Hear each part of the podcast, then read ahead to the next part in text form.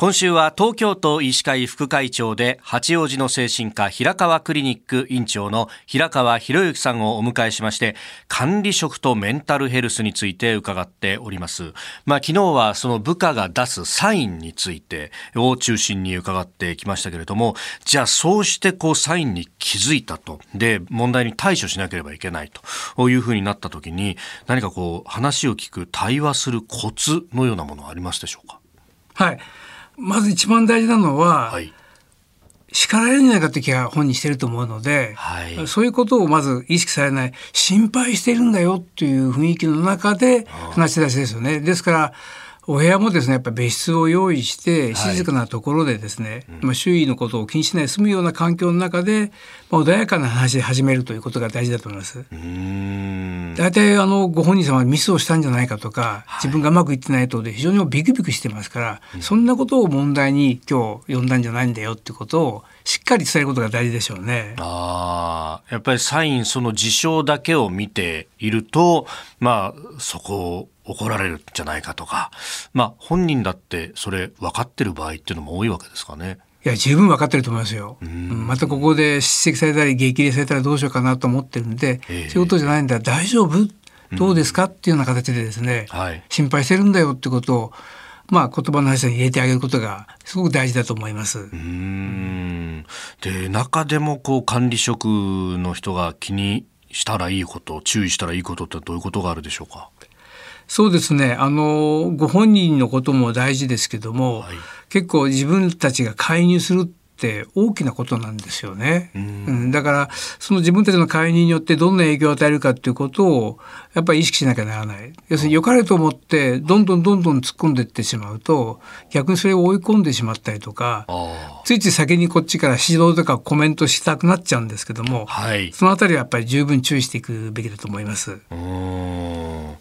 でまあどうアプローチするのか。これやっぱり仕事の内容とかそういうのも一個一個考えていかなきゃいけないですか？そうですよね。あのもちろんあのご本人の症状って言いますか病状にもよりますけども、はい、やっぱりあの仕事の量について、まあ、少し調整をしてあげることとかですね。あ作業配分については終始、まあ、注意払ってあげることが大事です。うんまあ、そうやってこう例えばね仕事の量をじゃ減らしますというふうになった時ってまあ周りの他の社員からするとなんであの人だけ仕事そうですよね、ええ、いろいろこう憶測呼んじゃいますよね。この辺ってどうしたらいいですか？その辺はやっぱりあの本人のいる前ではなくてそれとなくみんなで集まって、まあ、メキバスじゃないですけどもちょっと彼最近疲れてみたいだからみんな支援しようよということでみんなごとつまり他人事じゃなくて自分事みたいな形で作ってあげるのが大事だと思います。うん。そうか。まあまあ本人前にして言いづらいしそれを引け目になっちゃうような環境を作っちゃいけないわけですか？そうですね。どちらかというと辛いっていうことが言えるような職場環境が望まれると思います。うん。あとはこのね、まあ、仕事の量とか、まあ、仕事の内容によってはなかなか自分でコントロールするのが難しかったりする場合っていうのもありますよ、ね、そうですねあのやっぱ責任感強い方とかですね帰ってる時にもっとアクセル踏んじゃう方ってね一番危ないですよね。まあ、職場ってのはやっぱりあのいろんな方いらっしゃるわけですから、はい、まずはそのあの適材適所を選んであげるっていうのと、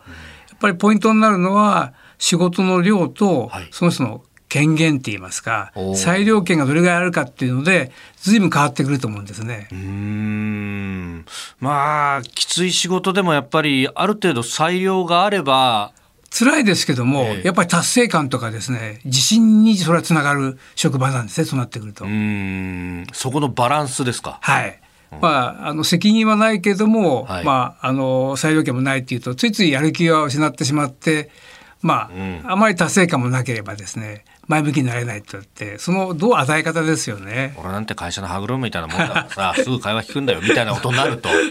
そうですやっぱり生きがいもないですし、能力あるいはまあ業績も上がらないわけですから、そこはやっぱり管理職としてうまくあの適所を見つけてどうバランスよくその責任のと、まあ、権限を与えるかっていうことは大事でしょうね。えー、平川クリニック院長平川博之さんにお話を伺っております。先生明日もよろしくお願いします。よろしくお願いします。